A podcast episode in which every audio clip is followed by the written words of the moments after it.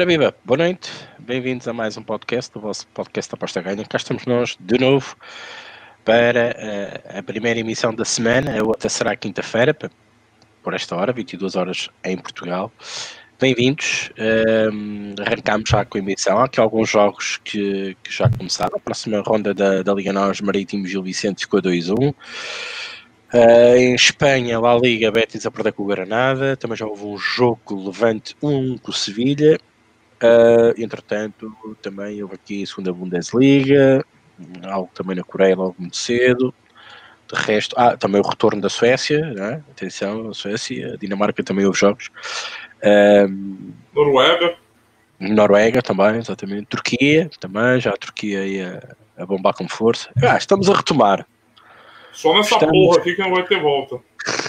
Estamos a desconfinar. Uh, mas vocês também começaram mais tarde, Rodrigo, é normal, não é? Uh, vocês estão aí para aí com um, um, mês e meio, quase, quase dois meses de, de atraso de evento à Europa. Uh, e pronto. Um, Maltinha, bem-vindos então. Uh, fazer aqui um pequeno compasso de espera para o Rodrigo também poder aí colocar o link uh, para quem se esquece, para quem não subscreve aqui as notificações, não carrega lá no tal famoso sininho como muitos falam aí no YouTube. Hoje a emissão será, será o retorno da Premier League, é este o nosso título até desta emissão. Claro que vamos falar de Liga Nós, uh, vamos falar uh, daquilo que vocês quiserem, daquilo que vocês perguntarem, vamos estar aqui para responder, para tentar um, também termos aqui uma conversa uh, de prestadores, entre aspas, que temos com todos vocês. Um, e aqui numa uma mena cavaqueira tentar passar aqui uma boa hora de emissão para todos um, também ajudarem a fazer esta própria emissão. Por isso, peço-vos muitos comentários, perguntas, dúvidas, questões. Como dizia o Rodrigo há uns tempos atrás, vale tudo menos xingar. Um... Se for com carinho, eu até aceito. O Rodrigo está aqui connosco, desde já eu agradeço a companhia dele e uh, vou-lhe passar a bola uh, para ele cumprimentar o nosso vasto auditório. Está tudo um bocadinho calado hoje, é óbvio que a malta deve estar a ver, o, a, ver a bola, uh, mas podem estar a ouvir e a ver ao mesmo tempo. Uh, também não há público para, para ouvir o ambiente do estádio, por isso mais vale ouvir-nos, digo eu. Uh, e também depois começar a ler os comentários, também desejarei as, as boas noites, que eu já estou a ver aqui a malta a escrever. Um, e depois arrancamos uh, para o tema de hoje, Premier League, que está em cima da mesa, um, e também falar um bocadinho da, da, da Liga Nós, que está ao rubro, né? há quem diga que não, mas está ao rubro, uh, sobretudo as coisas não estão a correr bem para, para o Benfica. Vamos sentar aqui uh, dar aqui os melhores palpites, as melhores ideias, discutirmos aqui um bocadinho sobre, sobre isso. Boa noite mais uma vez, Rodrigo, a bola é tua, bem-vindo. Boa noite, Henrique, boa noite para o pessoal já que está aí com a gente, né? Vamos lá, né? Agora está começando tudo mesmo, não vai faltar nada.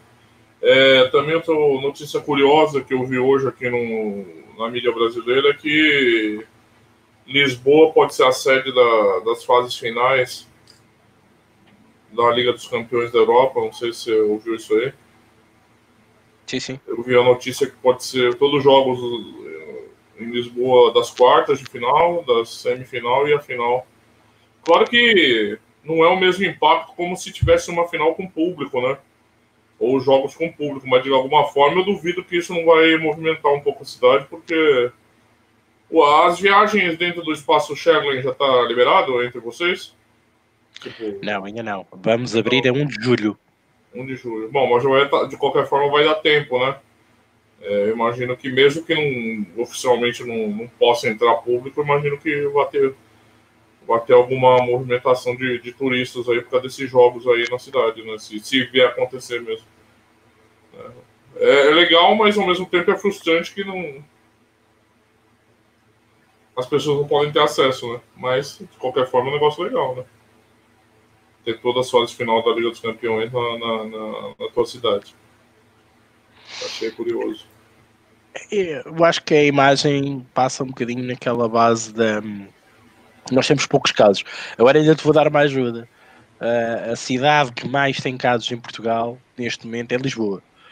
não sei se não é contraproducente essa situação. É. Uh, mas pronto, por exemplo, talvez ele esteja comparando com as outras grandes capitais, né? Que é, esteja, Sim, aí, aí é capaz de haver uma diferença. Mas Você sei. conhece aquela frase, né? Em chuva de piroca, tu pega a menor e senta.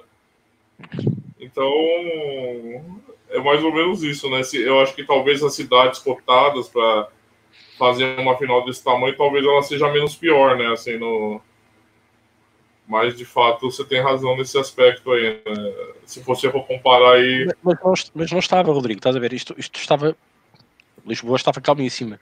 Uh, quando, quando, quando quando Portugal pá, começa a desconfinar, um, ehm, o, o, surto, os, os, surtos em Lisboa começaram, sobretudo nas, nas grandes empresas. Né? E os trabalhadores, pronto, claro, pôs em contacto, com o desconfinamento também a acontecer, sobretudo nos transportes públicos, etc., um, não veio ajudar. Então Lisboa está ali com um foco maior, onde podemos dizer que são, ao todo tivemos 300 e qualquer coisa casos, e 300 e tal é só em Lisboa, quer dizer, só em Lisboa é que existe ali aquele foco. Epá, vamos, uh, vamos ver o que é que acontece, mas trazer a bola para Lisboa, onde está o foco, ainda hoje, a graça feitas, uh, perdão, a Ministra da Saúde falou de que se isto começar assim, vão ter que impor medidas para, para controlar, porque não, não está fácil. E como é óbvio, se Lisboa a capital, não é? as pessoas ramificam muito para, para as outras cidades, sobretudo é, é fácil Lisboa aeroporto, né? como, como tu, a gente às vezes brinca aqui, mas nós em duas horas de, de, de, carro, máximo três, estamos no Porto e as pessoas deslocam-se muito durante o dia. E isso pode trazer depois um arrasto para as outras, para as outras cidades, o que não é bom. Essa questão foi até falada pelo Presidente da, da República Portuguesa, que emitiu esse, esse parecer um bocado para o ar, a dar a entender que realmente podíamos receber aqui um, algumas finais, ou a parte final, ou Final Four, como queiram chamar, da, da, Liga dos Campeões. Pelo menos foi o que eu deu a entender, sem entrar em grandes pormenores.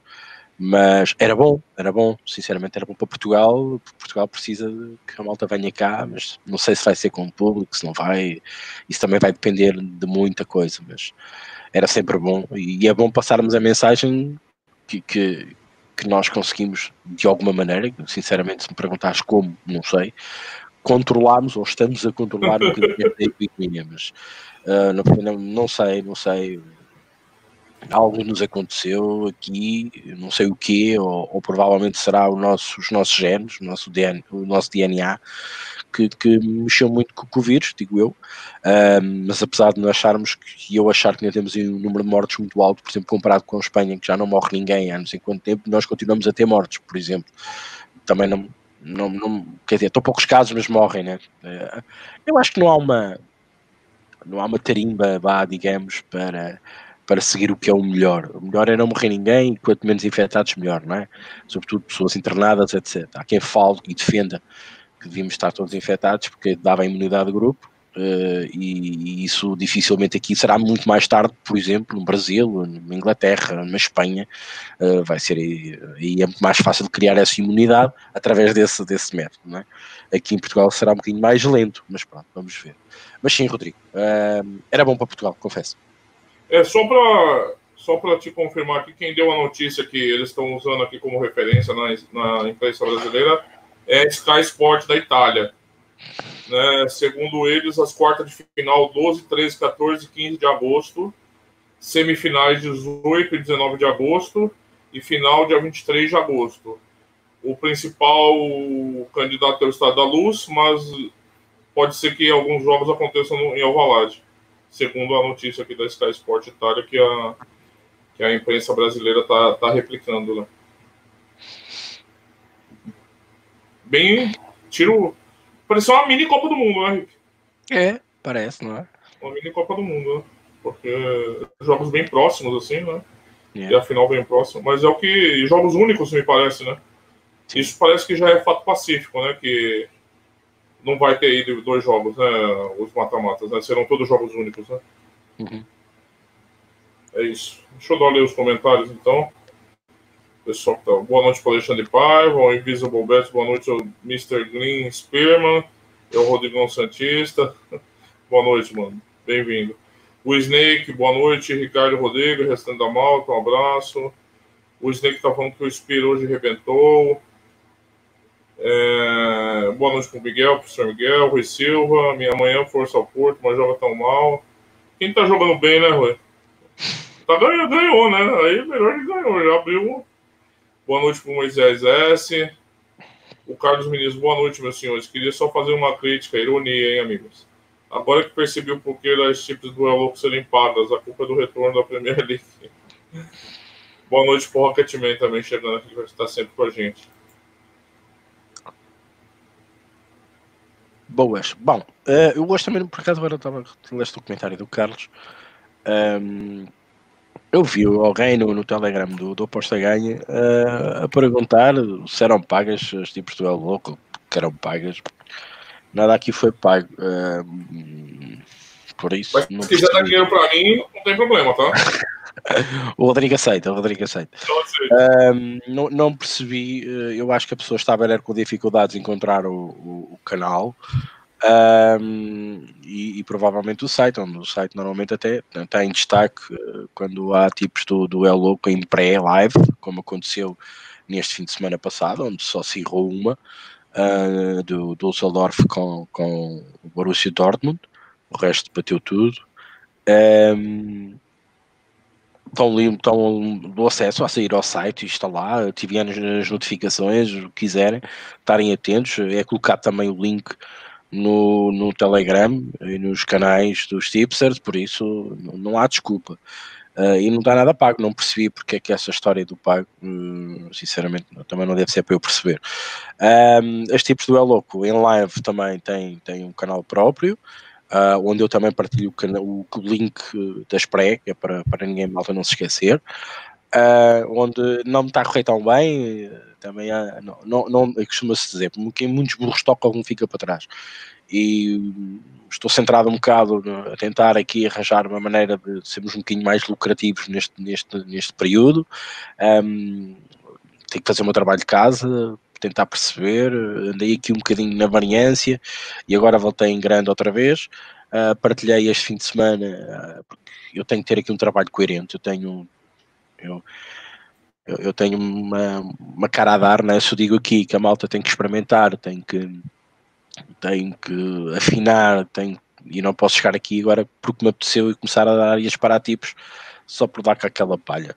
Tenho um método, tenho uma personalidade e vou, uh, e vou seguindo esses trilhos. Uh, por isso não, não tem qualquer, não tem qualquer problema uh, em retardar às vezes um bocadinho essa partilha por, para ter a certeza do trabalho que estou a fazer, porque eu também sou assim. Começo pelo paper betting e depois vou registando e vou verificando se, se aquele método, se, aquele, se aquela maneira de analisar as coisas está correta ou não, e então aí uh, depois começo a partilhar. Até a brincadeira do El Louco começou um bocadinho assim, uh, numas apostas mais ousadas, se assim podemos chamar. Um, bom, Premier League, bem, ansiosíssimo, estou de facto, estou muito ansioso para a Premier League. Um, eu até vou puxar aqui na minha, nas minhas notas para saber. Uh, temos dois jogos ainda na rodada 28 e depois a rodada 29. Um, há um grande jogo, City Arsenal. Um, sinceramente, eu vou estar curioso. Vamos ver como é que um, as equipas inglesas vão ultrapassar aquilo que se está a fazer sentir e sente-se bastante mais um, na, na, Liga Portuguesa, na Liga Espanhola, onde se vê muitos problemas físicos. Neste momento da Bundesliga a gente já começa a ver a coisa um bocadinho mais, mais disfarçada, mas também notámos muito no início. Uh, e vamos ver se eles aprenderam alguma coisa, alguma coisa com aquilo que se passou e que se está a passar. Um, estou, estou curioso, porque os ingleses também têm um método de trabalho um bocadinho diferente Uh, vamos ver, uh, não, não, será a linha inglesa, digo eu, digo eu, uh, que estávamos habituados a ver, né, naquele super alto rendimento. vai ser uma linha inglesa de retorno um bocadinho os furos abaixo, mas eu, eu, eu suspeito, atenção, suspeito que seja melhor do que aquilo que temos visto e temos acompanhado nestes últimos arranques das ligas europeias.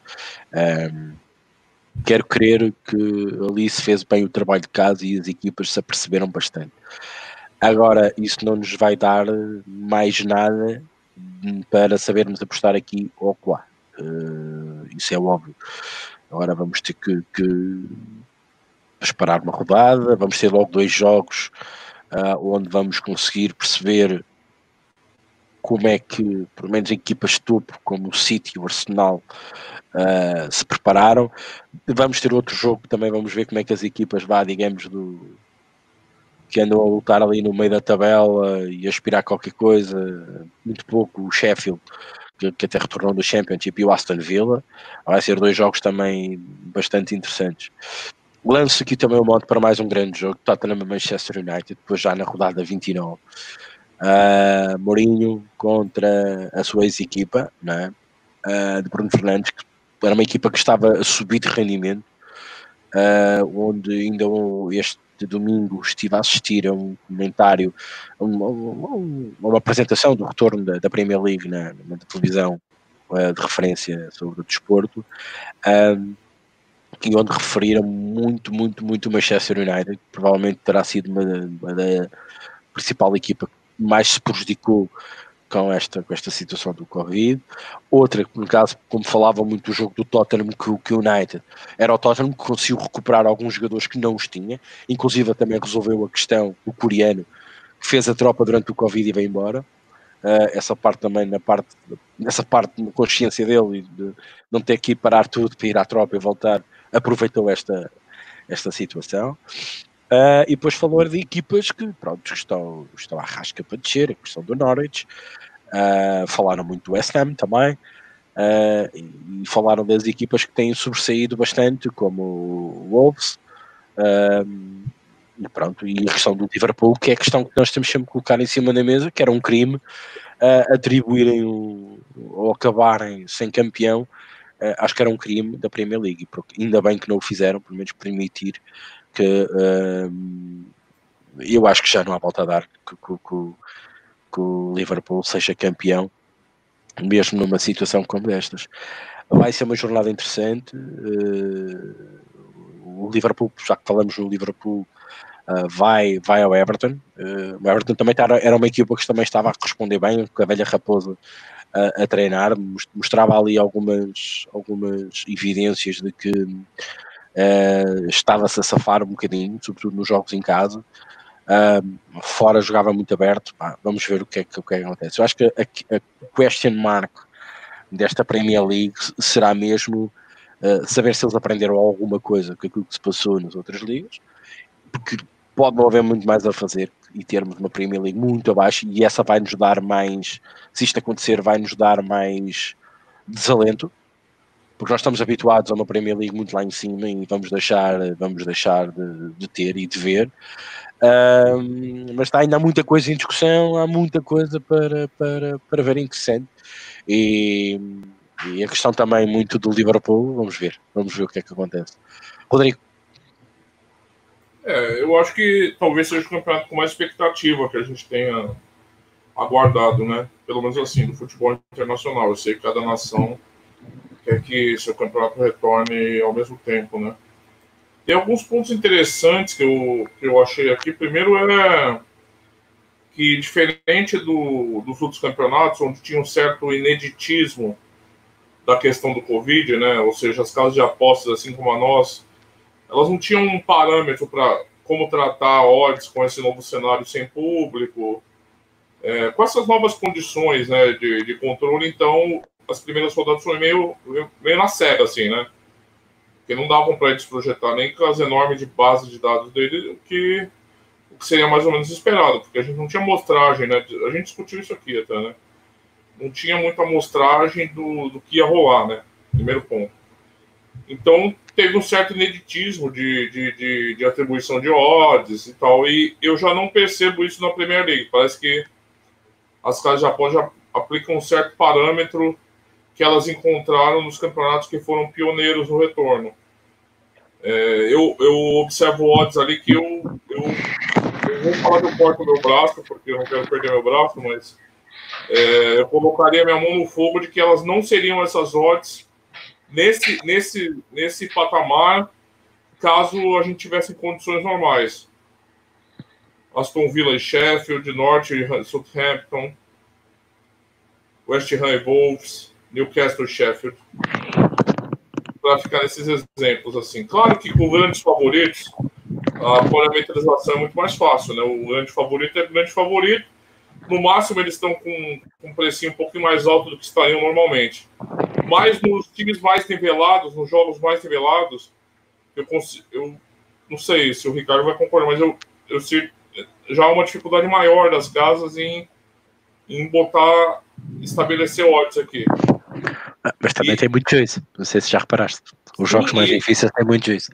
Sem dúvida, sem dúvida, e eles assimilaram já o que eles aprenderam com os outros campeonatos desse retorno. Claro, uma coisa é totalmente diferente da outra, mas quando você olha o fator mando, por exemplo, que provavelmente tinha um peso para os traders para atribuir, você sabe, a gente sabe que, que é um dos pesos que eles usam. E quando o cara olha na Bundesliga o que anda acontecendo, é natural que quando os, os campeonatos forem começar, que ele fala, olha, tá abalado esse critério aqui. No mínimo, a gente vai deixar ele nulo aqui. Porque quando tu chega e olha a Bundesliga e outros campeonatos, e vê que o, o fator humano está cada vez mais relativizado, o que mostra a importância do público, a gente começa a pensar que na última rodada, se não me engano, não teve nenhum mandante. Teve um. Só o Bayern ganhou na Bundesliga. De mandante, se não me engano. Sim. Não sei se teve mais algum. É... Também, também é super natural. Mas eu eu, eu senti que, além do Joyce bem lembrado que você mencionou, é que eles já estão trazendo esse aprendizado que foi observado nas outras ligas. Então, já o olhar para esses jogos da Premier League. O que a gente não sabe também se os times da Premier League vão ter a mesma performance sem público do que a Bundesliga, por exemplo. Né? É, aqui a gente é meio unânime dizer que talvez a Bundesliga seja um campeonato onde as torcidas têm uma presença muito mais impactante, né? No desempenho dos times. É uma, tem torcidas orgânicas importantes, assim, né? E tem uma, uma conexão entre os times e o público, né? Não é uma coisa tão descolada assim.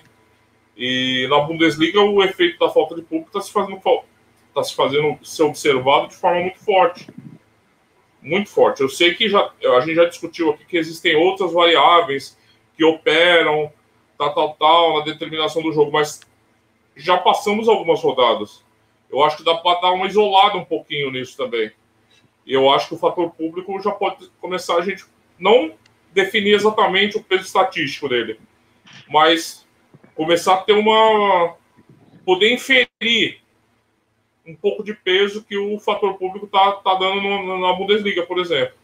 Claro que não é garantia que a gente vai ter a mesma coisa, como eu disse, na Premier League os times podem depender menos. A gente daqui a cinco rodadas no final da primeira.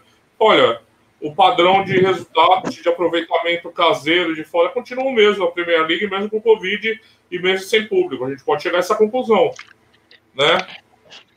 Só que o que o que está sendo o aprendizado que as casas estão trazendo é muito baseado em Bundesliga e trouxe para a Liga também começou recentemente mas eu acho que serviu como laboratório um pouco. Eu acho que talvez tenha um gap aqui para os apostadores pensarem em aproveitar. É, olha, esses campeonatos não são tão a Bundesliga. Se alguém conseguir diagnosticar campeonatos menos dependentes de público e que talvez possa pescar odds mais altas e de valor quando as casas estão pensando no fator público, quando você acha que o fator público não vai ser tão decisivo. Tipo, é uma hipótese aqui, tá? Uma teoria. Que você pode, os apostadores podem ter um gap aqui para operar no meio, assim, pegar esse, esse descompasso.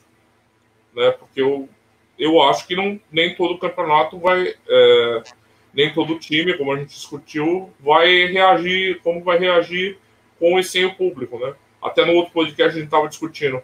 Ah, tem times que estão disputando rebaixamento na Premier League, mas tem aproveitamento muito bom em casa. Então, é, são times de fundo de tabela que estão entre os 10 primeiros quando a gente vai analisar o aproveitamento da equipe em casa. Então a gente pode derivar que essas, talvez essas equipes sintam mais do que outras. Né? Então acho que pode ser uma oportunidade aqui. Claro que é complicado a gente já sair atirando assim no, na primeira rodada, depois de tanta coisa. Bom, as mesmas ressalvas que a gente fez para as outras competições, né? Mas o fato é que talvez, talvez seja uma oportunidade, olhar em live, quem gosta, não sei. Ou apostar de forma mais protegida, que eu acho que, que voltando àquele conceito de âncora que eu gostei bastante, eu acho que está sendo puxado muita coisa aqui do que foi visto na Bundesliga e talvez não, a gente não enxergue na, nos outros campeonatos. É uma, uma hipótese.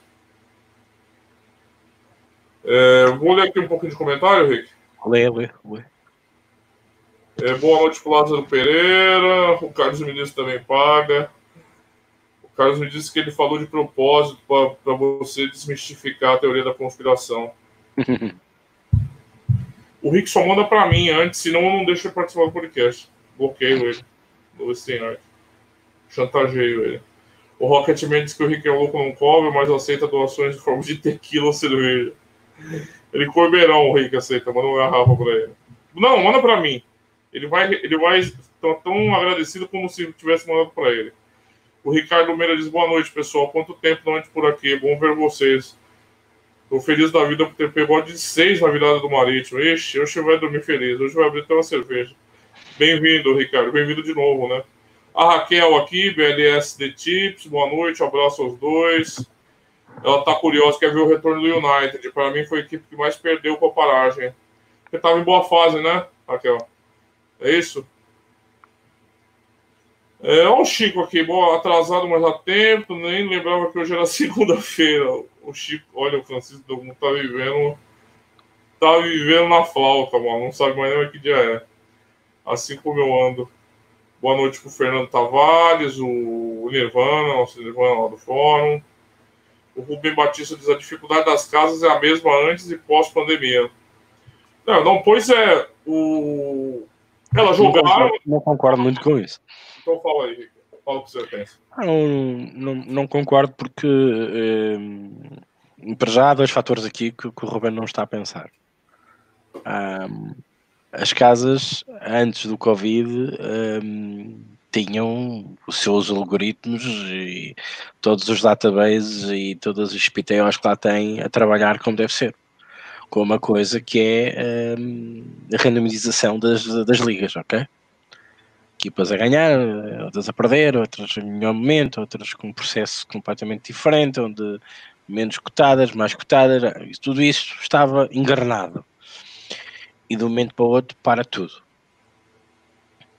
Para tudo, três meses de férias, mais do que o normal, e a seguir há que dar odds outra vez. Obviamente que as casas tiveram um trabalho extra. Só por isso já não é igual. Tiveram um trabalho extra porque tiveram que correr uma a uma, sobretudo nas ligas mais importantes. E estou a falar da Liga, Premier League. Um, a Liga Nós não sei se tiveram esse trabalho todo, mas provavelmente sim. Um, e pesar muito bem estes fatores todos. Bundesliga foi o início. Não é à toa, se vocês fizerem um exercício uh, que eu estava até a dizer aqui ao Rodrigo, de vocês fazem a jornada da Bundesliga ou a jornada da Premier League e vão simplesmente ao ML e vão tentar saber qual é o juice uh, de cada jogo. E vocês sabem perfeitamente que as casas não andavam uh, a rondar aqueles valores. É que nem por sombras, meus amigos. Nem por sombras. Eu às vezes estou, estou, estou, eu gosto muito de ver as pessoas falar e às vezes nem comento porque uh, acho, acho que não vale a pena. Quem tem dois dedos de testa vai perceber perfeitamente que as coisas não são assim. Nós, neste momento, da maneira como as casas colocaram a defenderem-se, porque nem elas sabem para que lado é que vai cair a balança, o peso da balança, elas fazem uma coisa muito importante. Meus amigos, o juízo está aqui. Normalmente 3, 4%. Estou a falar de casas como a Pinnacle. 3, 4%, 2,5%, 3, 4% em certos jogos que, que não se sabe para que lado é que vai cair, são jogos difíceis de análise. A Pinnacle já leva ali um bocadinho, ok? E já andava a elevar mais do que era normal, ok? Isso, isto é verdade, isto é verdade. Depois, vocês vão ver que neste momento tem, para esses jogos, onde antigamente se levava 4%, 4,5%, alguns jogos passaram para 7,5% e há outros jogos a 15%. O Dortmund Bayern Munique tinha 15% de juízo no Moneyline. 15%, meus amigos. As odds estavam boas porque não se sabia para que lado é que isto caía e tal. O Bayern de Munique para ganhar estavam 85 ou 80. Mas reparem, as casas já estavam a ganhar 15% de todo o dinheiro que lá caísse naquele jogo, que é um jogo que normalmente teve muitas, muitas apostas, né? muita gente se centrou naquele jogo, que é um jogo muito importante, e com aquelas odds, melhor ainda. Mesmo assim, as odds mantiveram-se ali. Por isso, meus amigos, andarmos aqui a apostar, estamos a apostar naquilo que as casas nos dão. Há, há aquele mito que é o nós apostarmos contra as casas, mas também estamos a apostar uns contra os outros, porque há muita gente que depois varre o mercado, digamos, porque é public money, é public bet, e, e isso também ajuda que as casas também se protejam ainda mais. Por isso, eu discordo totalmente daquilo que disse as casas estão também com dificuldade. Se elas não tivessem essa dificuldade, elas mantinham o seu juízo nos padrões normais. E os juízes estão alterados, estão cada vez mais altos. E se vocês se fizerem um acompanhamento por curiosidade, uh, aproveitem, por exemplo, a Premier League. Vocês vão ver o juízo de cada Moneyline na Premier League e na segunda jornada vão ver outra vez esse juízo. E na terceira jornada eu estou a falar terceira jornada pós-Covid, ok? Porque é assim que eu penso. Eu não estou a contar se é 31, se é 32, não. Começa um. E vão ver a terceira jornada e a quarta E depois vão ver que eles já estão a, a diminuir o juízo. Porquê? Porque eles já têm unidades concretas, já conseguem perceber como é que realmente as equipas estão e como é que estão a corresponder àquilo que o Rodrigo disse muito bem, relativamente ao fator casa, eh, sem público, ou fator fora, sem público, porque muita gente está a falar, fator casa, não há público, equipa de casa, e tu e equipa de fora, não temos que valorizar, uma equipa que joga muito mais à vontade, tudo isto são fatores. Eu já disse aqui uma vez, e volto a dizer, eu anulei esses ponderadores, neste momento para mim valem zero, aliás, eu não tenho como os quantificar. Não os posso quantificar, eu não tenho nada, nenhuma base científica que me diga assim por norma, as equipas que jogam sem público em casa perdem. Ou têm 70% de chance de perder, ou têm 20% de chance de perder, ou têm uma correlação de 15%. Pá. Não tem. Não há nada que nos diga isto, porque isto nunca aconteceu.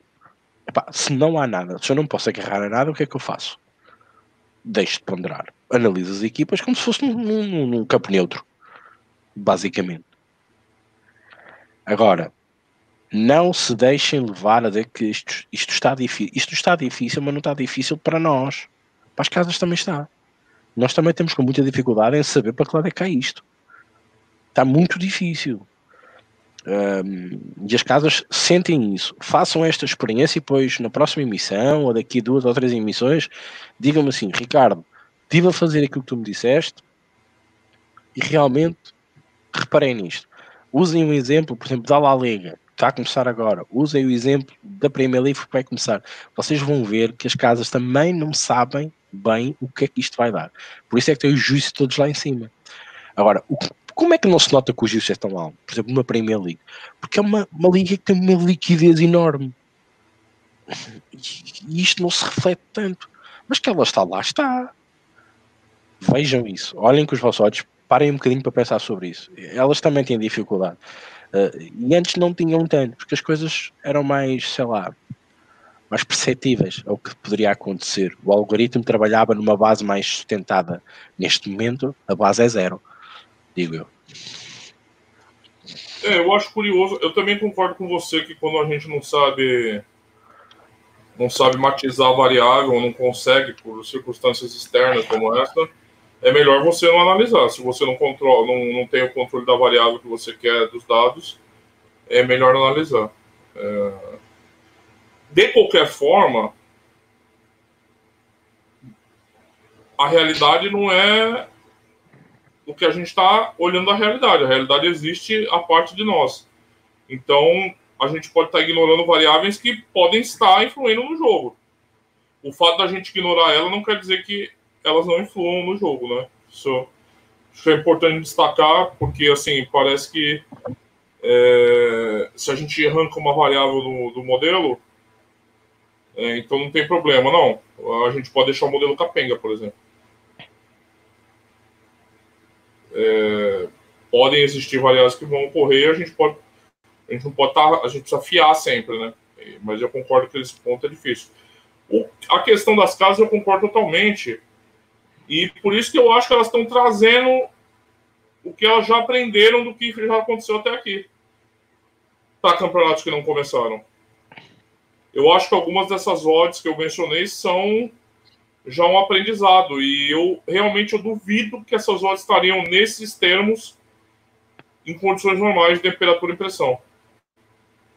Eu acho altamente improvável. Eu acho que isso já é um, um pouquinho das casas trazendo trazendo esse aprendizado. E, e, sem dúvida que o juiz é, um, é o melhor mecanismo de controle delas, né? Você corta as margens e aumenta as margens delas, corta a margem do apostador. Aí cabe, cabe a gente decidir se ainda vai sobrar valor ali, né? Com, com, todo, com todos esses pagamentos que a gente já tem que fazer. É, de qualquer forma, é um aspecto interessante, porque às vezes eu penso assim, vamos analisar esse jogo como se fosse campo neutro, como se fossem equipes que estão se enfrentando, então a gente não vai analisar o aspecto campo e vamos analisar campo neutro. Isso pode ajudar, né, a gente ter uma ideia, mas de alguma forma eu ainda vejo ali atrás perpassando o fator campo, porque se está tendo uma máxima de desvalorização das equipes da casa, não é uma questão só técnica, é porque essa max desvalorização está baseada também na. Me fugiu o termo aqui, vai. Na, na, tentativa de tirar o fator mando, assim, né? Então, o fator mando continua presente, apesar apesar da gente saber que ele não está operando, né? Mas na avaliação, eu quero dizer, na forma de avaliar, na forma de, de, de cotar os preços, ele continua presente porque senão às vezes não, não estaria tanto uma desvalorização assim de um lado a ponto de justificar algumas outras que a gente tem observado assim. Eu concordo muito com o que disseste. Eu acho que as casas nunca dormem, né?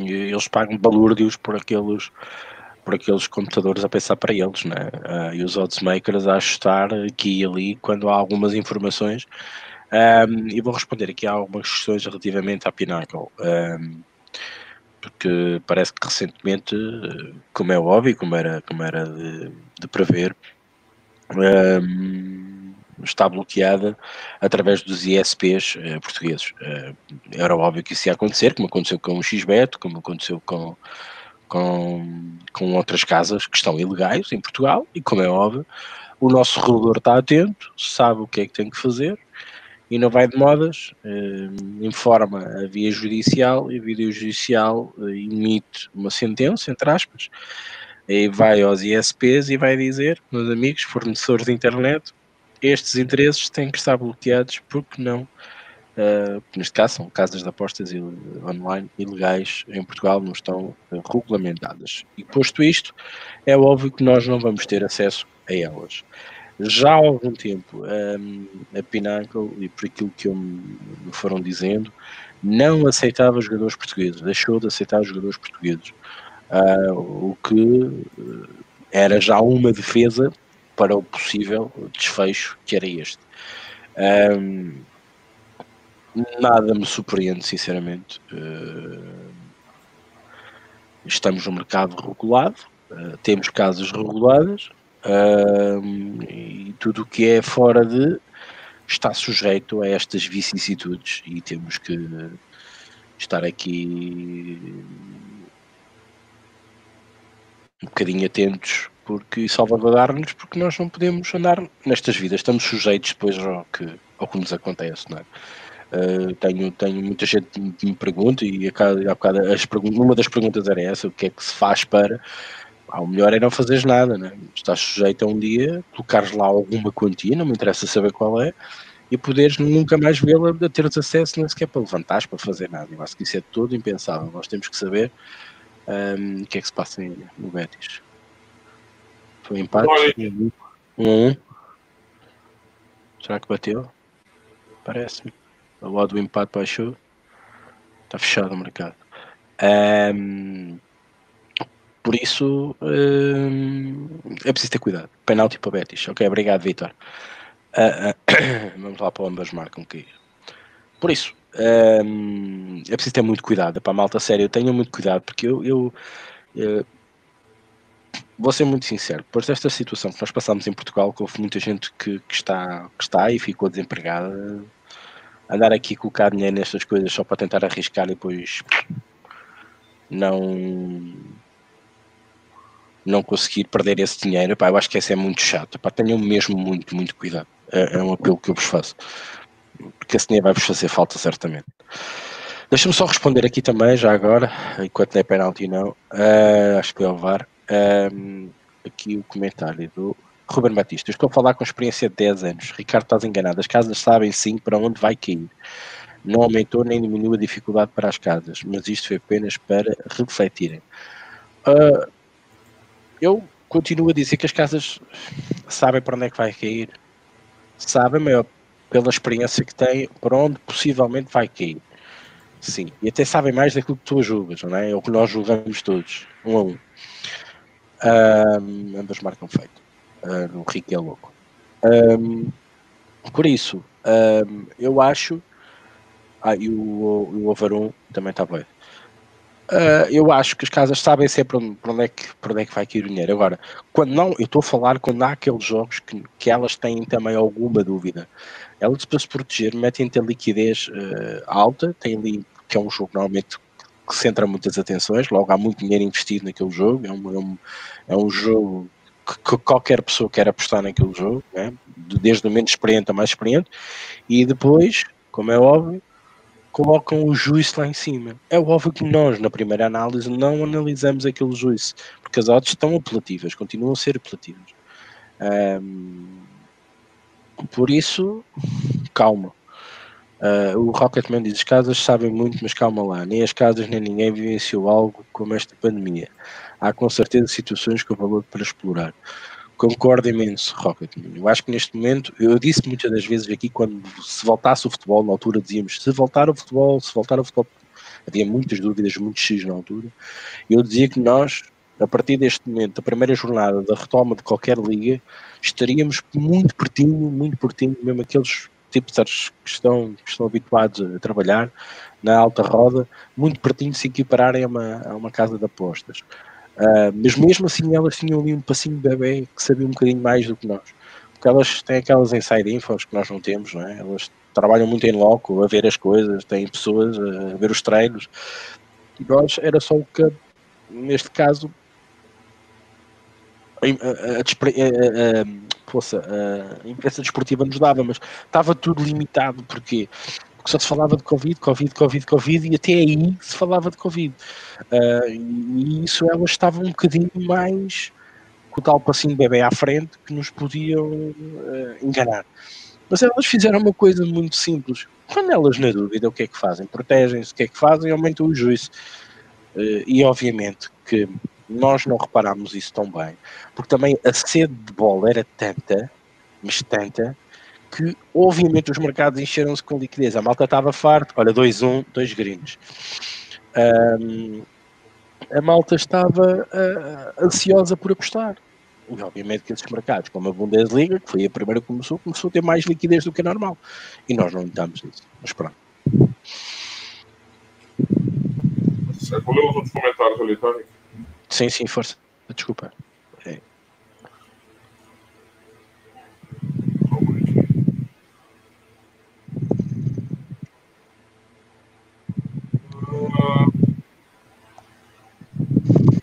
das casas.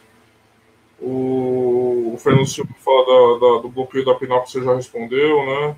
A Raquel fala que estava no Manchester porque eles estavam. O prejuízo maior do, do United é porque eles estavam em fase ascendente. A Champions League lá que ir para Portugal. Né? Vai ter que viajar, filha. A Raquel do mais peso ao must, must win, que é o fator casa. Não sei se pensam o mesmo. Eu tenho dificuldade com esse, esse conceito must win. Sei o que o Rick pensa dele. Eu, eu gosto do Must Win Game, sou sincero. Nesta situação, não sei se eu poderia, poderia estar aqui a. a, a assim, quando as equipas estão numa forma muito, muito grande e estão com aquela ambição, que é um must win game, este jogo tem que ser mesmo para ganhar, doa a quem doer. Vamos falar aqui um bocadinho o que aconteceu antes da epidemia. O, jogo Porto-Benfica era um must win game para o Porto. O Porto apostou as fichas todas ali. Ok? O, Porto apostou as fichas e, e, passou para a frente. E entretanto há a epidemia, depois voltou o que aconteceu, o que aconteceu. Tudo bem. Um, mas estes must win games, quando, quando estamos a falar, de, temos ali muitas jornadas seguidas, ok, é, é importante. Neste momento, neste momento não é. Eu já vi equipas a, a desesperarem por, por gols, mas não têm capacidade física, porque são equipas já tão fracas que não tiveram.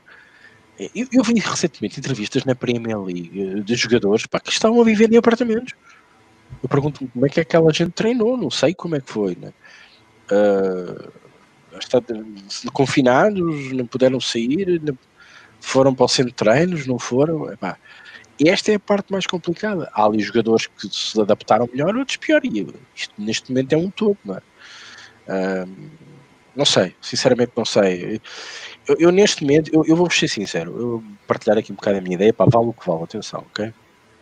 Uh, Perdoem-me a minha sinceridade.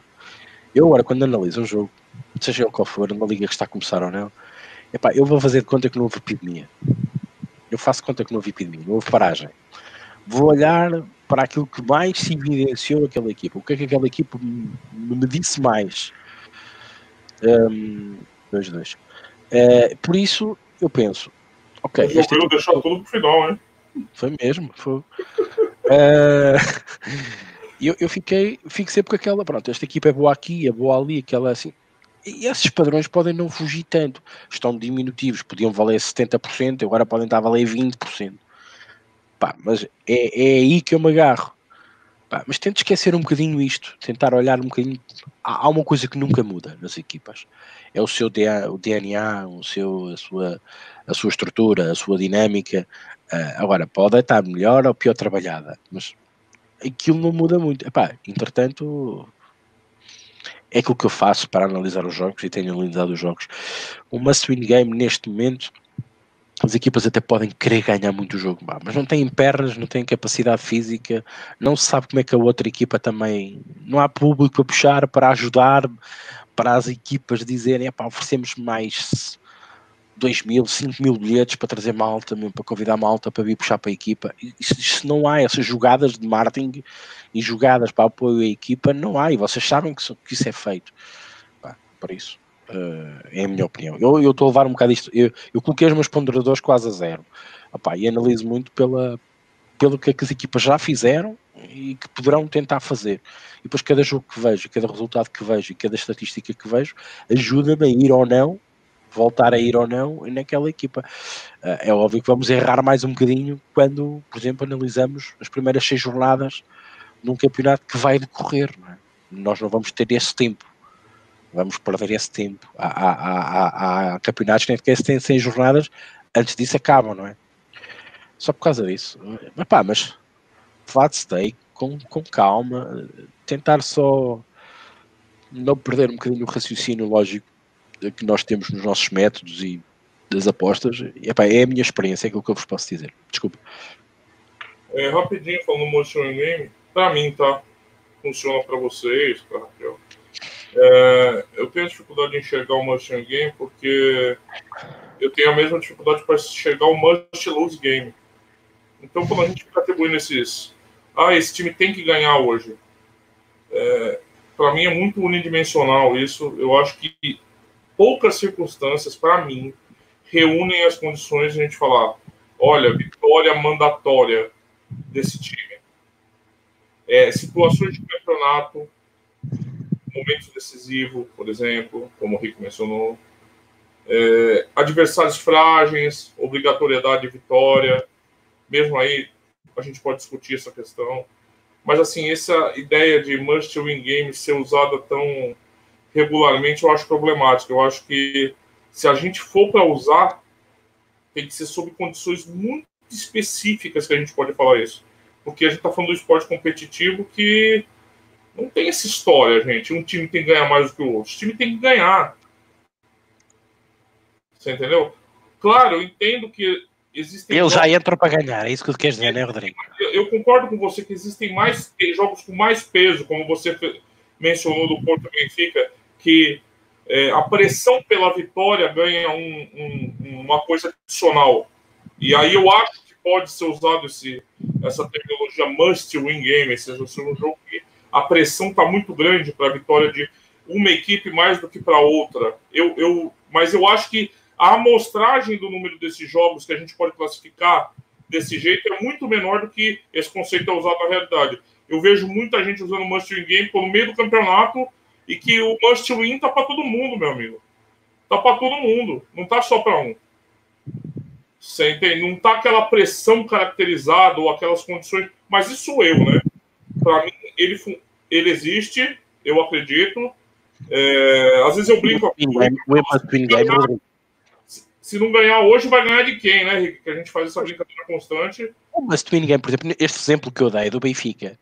O Porto tinha que ganhar ao Benfica para passar para a frente, para, para fazer pressão no, no. Aquele jogo tinha a ser mesmo para ganhar. Era, ainda por cima era um confronto direto que lhe iria reforçar, mesmo numa situação de empate, uhum. no final da época, o fator de, o desempate, o critério de desempate era o confronto direto entre as duas equipas. Eles já tinham ganho na luz. Nada melhor do que ganhar no Dragão, até porque se houvesse essa situação, o Porto estava sempre por cima. Não é? Este é o must win game para mim. O must win game são com estes pesos, com, esta, com este peso do jogo, que é um peso que, que costuma dizer que até o prize money desse jogo aumenta, certo? Sim, então, mas eu acho a minha muito Agora não são todos assim, por amor de Deus. Eu, acho que, eu acho que é uma minoria de jogos, são pouquíssimos, são poucos jogos, a gente pode classificar mesmo de forma certeira, ó, isso é must win game. Eu acho que o, a, a, esse termo é mais usado, é mais usado do que devia. É mais usado pela, pelo pessoal das apostas do que devia, assim. É uma justificativa que parece meio fácil às vezes é meio prática. E eu acho que ela simplifica muitas coisas.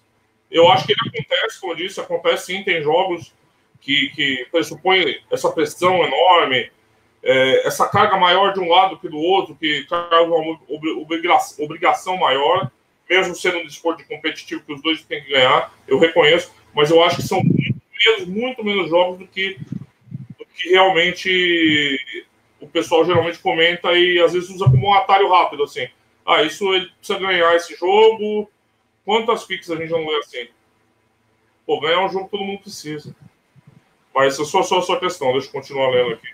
Só pelo eles já entram, eles já entram com essa com essa vontade, é um jogo para ganhar, né? Agora, quando há um peso maior e extra, sim. É, o Rocket pergunta se antes ou depois do Covid, depois, Raquel diz. Teve algumas mensagens retiradas. Não foi a gente, tá? Eu acho que se não foram vocês, por exemplo, mensagem de dia aqui, muitas mensagens tiradas. É, o Rocketman acha pós-Covid, acho que é óbvio, viu? O Most in game maior que o fator casa. É, Fernando Silva, como contornar? Didi, eu não sei o que Didi falou, então. Deve ser alguma coisa das casas, não sei, gente. Apagou a mensagem aqui. O Ricardo Mendes sempre torcida por dar um peso na qualidade técnica de cada equipe. O Fernando Silva diz: o meu peso win é maior que o fator casa, mesmo antes do Covid. É, eu que saudade de parar as mãos do Benfica. Já não vejo que o esporte é muito tempo. Vai com essa zoeira, vai, Champions League. O Fernando Tavares Ricardo, a do Dortmund, Bayern era de caras, mesmo como falamos no Telegram em 10 apanhamos dois assim. Aqui a mensagem que o Rick já leu, o pessoal falando aqui do gol do Betis e tal. O Rocket diz as casas sabem muito, mas calma lá, nem as casas, nem ninguém vivenciou algo como essa pandemia. Há com certeza situações com valor para explorar. Eu concordo bastante com o Rocket aqui, porque se a gente pega a dimensão histórica, né, Ricardo? É, nem a Segunda Guerra Mundial para o futebol. Exatamente. Então, as casas também não são Deus. oniscientes, onipresentes e onipotentes. Né? São seres humanos operando ali base de dados eletrônicas, etc. E eu acho que sim, traz dificuldades, sim, encerra dificuldades para eles também. Encerra sim, eu também concordo nesse ponto com o Rocket. É, o Rubem Batista fala que estava no Granada para ganhar a primeira parte do jogo, virada do Beto, o pessoal falando do jogo aqui, né? O Fernando diz: Boa noite, camaradas. Grande abraço. Eu não digo para ninguém, mas esse final de semana eu levei porrada na banda. Então, o segredo tá com a gente aqui, Fernando. Pode deixar que o Ricardo não comentar com ninguém. Vocês sabem que o Fernando rebentou a banca. Estou brincando. As mensagens do Miguel também apagadas. Que estranho, cara. Será que é o YouTube automaticamente, Henrique? Eu não, estou, eu não estou fazer nada, juro. Não, eu sei, eu sei. Eu estou dizendo muitas mensagens apagadas. Muitas mensagens. Que horror. Rocketman, loucura total. O Sérgio Rodrigues também do Granada desde pequenininho. Granada é foda, diz Hot. Campeonato incrível que estão fazendo. O Chico Del Mundo diz incrível. Estava no under 3,5. Olha a merda. Estava no under 3,5. Estava 1x0 83. Como se perde uma aposta no futebol? É foda, né, mano? E olha que você tava com sobra, né, pô? 3,5, cara. Porra. O Miguel diz engraçado, tinha colocado um empate no City Arsenal e acabo de ver mais um artigo do AG a falar do aumento de empates na primeira liga. É, acabou de sair, não. Aí tem a. Ah, no Miguel foi ele que apagou. A menos mal. Se, se as pessoas estão apagando, não tem problema. É, eu não gosto quando o sistema do YouTube começa a apagar sozinho. Mas se, é, se é a galera mesmo, não tem problema nenhum. Valeu, Miguel, por avisar. É, o, o Rocket de Francisco, essas são as piores. É, o Miguel complementa a mensagem dele dos empates, dizendo que vai ao encontro que tem dito acerca dos sindicatos positivos. O Francisco Del diz: Eu tive com o mouse em cima de vender durante 30 segundos. Mas disse: Não vou entrar três gols em 10 minutos. Entraram. é foda. O Rocketman diz: Equipas em risco de descida contra equipes também de tabela, por exemplo. O must win é relevante. Então, mas olha só, Rocket, da onde você tá. O must win, quando a gente olha, por exemplo, um time jogando em casa, é, sendo rebaixado, contra um time de meio da tabela que, em tese, não tem mais uma motivação competitiva nessa reta final. Esse must win, às vezes, ele vem poluído, não vem? Não vem cheio de ruído? Por exemplo, fator mando. Ali, ó, misturado. A gente precisa, às vezes, é, é difícil, às vezes, separar qualitativamente né, essas coisas, né? Mas eu entendo, eu entendo como estratégia também. É uma estratégia, não deixa de ser uma estratégia do método. É... Calma aí, calma aí. O Sérgio Rodrigues foi no Granada mais meio. Este retorno traz valor em fazer back de ganha ou empate a equipe visitante. O Miguel fala que foi ele. O Fernando Tavares fala: Ricardo, foi gol no ano passado no Dragão. O resultado foi diferente. O momento das equipes era diferente cabendo nos ver ou não ver valor. Olha o Piltrapo aí. Salve meus ursões. Grande Piltrapo. La Liga hoje teve seu dia de MLS. é... O Luiz Batista diz: Eu acho que isso do Covid veio ajudar os clubes mais pequenos aqui na Primeira Liga. Braga, Benfica, Porto estão com futebol miserável. Verdade, Luiz, ontem, mas teve um, um participante no último programa que vai me fugir o nome. Peço desculpas, mas vou depois tentar ver que ele fala: esses times já não estavam miseráveis antes da parada? Né? Já estavam ok, né? Não estavam já jogando uma miséria antes? Eu acho, eu acho que nós temos que começar a ver as coisas um bocado da maneira mais fria possível. Quer dizer, sim, é verdade, o Porto estava a cair, o Benfica então, ainda mais para as aspas, uh, estava pior que o Porto na minha. E era justa a classificação. É mais que justa esta classificação. Um, e eu acho que o, o Luís diz aqui duas coisas muito importantes disparos, mas é muito importantes e que, e que se completam. Nós temos equipas de topo que, por incrível que pareça, e é este o se que eu trago para a Premier League e o tema de hoje do podcast, é com equipas com maior arcabouço financeiro. equipas como a Benfica, que não reduziu salários, que até as marmitas foi entregar aos jogadores para controlar o peso. Só comiam aquilo que a equipa dizia para comer. Um, como é que estas equipas ficaram piores daquelas equipas que os jogadores comeram à vontade, estiveram confinados dentro de um T1 ou um T2, não têm grandes quintas nem quintais para poder correr e, e, ter lá todos os aparelhos e mais alguns, que recebem 600, 700 paus, 800 paus, 1000 paus se receberem, e é se receberam logo, e conseguem estar mais próximos e algumas equipas a praticar até um futebol mais agradável que umas equipas de topo. Meus amigos, daqui a 5 anos, daqui a 5 anos nós vamos ter um case study disto. Isto vai nos fazer repensar um bocadinho o futebol. Mas qual a teoria? Você tem uma? Epá, eu não tenho teoria nenhuma. Eu acho que não, um chute, estes, grandes jogador, estes grandes jogadores a receber uma pipa de massa com todos os X e Qs pá, acomodaram-se. Não lhes faltou nada, Rodrigo não lutaram por nada. Sim, sim, sim concordo. Acomodaram-se, acharam-se estar. É, porque se lixe, isto até para acabar, e quando isto acabar mais rápido, melhor. E as outras equipas, como dependem muito do sucesso ou insucesso delas para renovarem contratos, para continuarem-lhes a pagar, provavelmente o peso da responsabilidade de cada jogo aumentou três vezes. O Benfica, oh, a mim nem uma bolsa, deixa andar, quer lá saber. Oh, deu, deu, só ficámos e as outras Mas equipes. Título seria motivação suficiente?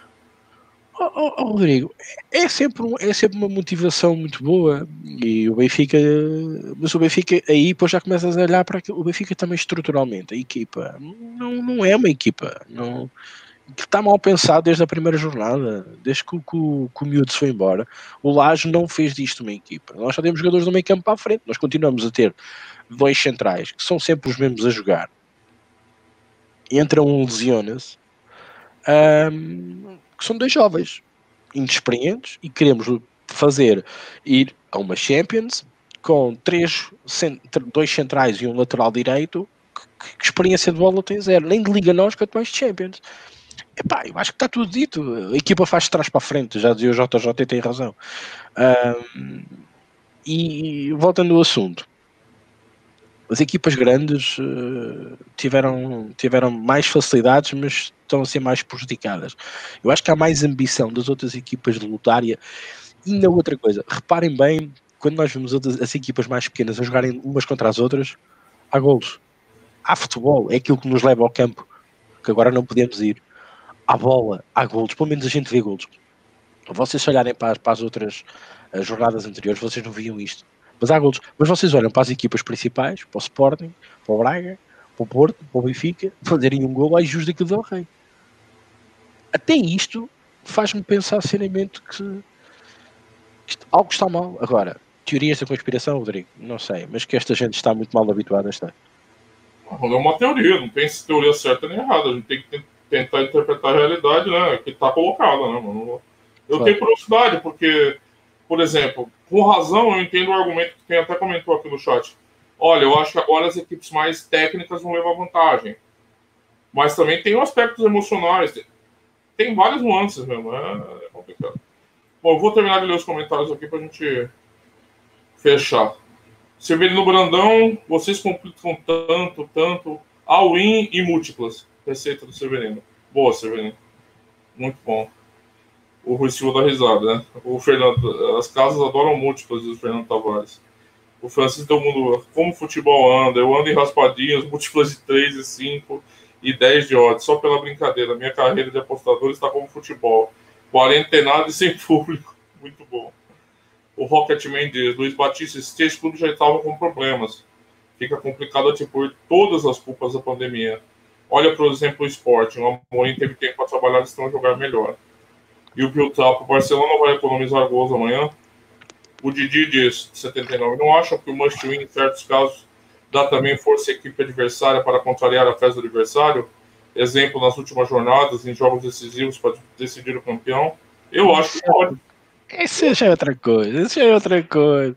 Eu quando começa essa expressão do Didi só digo uma coisa. É quando há outras equipas que beneficiam desse resultado, costuma-se falar muito na mala, não é? Que lhes dão um prémio extra, ou uma promessa. Fala preta, uma promessa, vocês ganharem aos gajos, que é para ver se a gente fica. Há ali umas promessas de uns jogadores, umas malas, como é que eu vou dizer. Aí já é outra coisa. Aí e o futebol português é repleto dessas, peripécias. Olha o que o Fernando falou, off-record. Eu ouvi mulheres jogadores aí nos supermercados menos movimentados fazerem compras, já para não dizer que algumas iam de dois em dois dias e aproveitavam para levar os miúdos. Vixe, Vixe Maria. Tudo lido, Rick. É isso. Uh, e por hoje é tudo. Uh, uma hora e cinco minutos de emissão. Espero que tenham gostado. Uh, houve aqui muita, muitas perguntas, muita, muito comentário. Um, e, e, esta, esta, vai ser, esta vai ser a interna dúvida que nós vamos levar daqui para a frente. O que é que este, este Covid-19 trouxe e aquilo que nos vai dizer. Uh, eu acho que os próximos grandes artigos, uh, ainda agora falámos da Pinar, será, uh, sei lá, em dezembro, uh, falar estatisticamente sobre o que aconteceu. eu acho que as pessoas estão atentas, estamos todos atentos, estamos todos a passar por isto. O difícil é saber-nos adaptar no momento exato, na altura exata. E acho que só daqui a uns meses é que nós vamos ter a percepção mais real do que aconteceu com as equipas, com tudo isto. Não se esqueçam, e mais uh, aviso, que nós não sabemos de todo o que se passa dentro do seio de cada equipas, né? de cada equipa, de cada jogador há muitas coisas que também não vêm cá para fora para não destabilizar as equipas, para não destabilizar os campeonatos. Uh, há muitas coisas que ficam ali dentro. E provavelmente, noutra altura, numa situação onde já se pode falar, podemos também saber muita coisa. Agora, o que eu digo é que nós temos que ter muita calma nessa hora, flat stake, controlar bem a nossa banca. E este será, este será o nosso principal exercício a fazer nesta, nesta, nesta pós-Covid. Pós é trabalhar muito bem o nosso take plan, trabalhar muito bem a nossa gestão de banca, trabalhar muito bem as entradas que fazemos nos jogos. Porque isto vai nos dar um know-how tremendo quando tudo voltar, digamos, à normalidade. A questão é quando é que isso volta? Não se sabe. Se os campeonatos voltam com público, sem público, se volta tudo normal, não se sabe. Mas vivemos um dia de cada vez, jornada após jornada.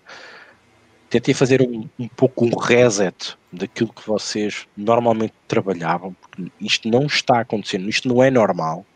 O que está acontecendo não é normal. Todos nós temos aqui uma opinião de que algo está fora do algo está fora do padrão.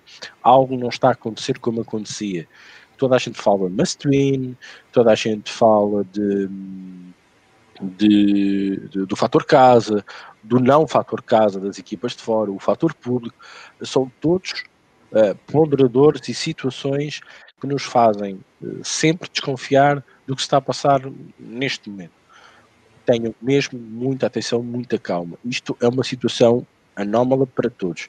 As casas uh, simplesmente se protegem, como nós falámos aqui, em juízo, com muito juízo, sobretudo nos jogos que mais chama a atenção.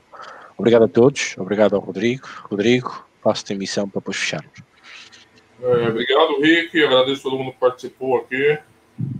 É, o, o, o, Fernando termina falando, volta a mesma tecla. Quem defende está à vontade, não precisa muito da condição física.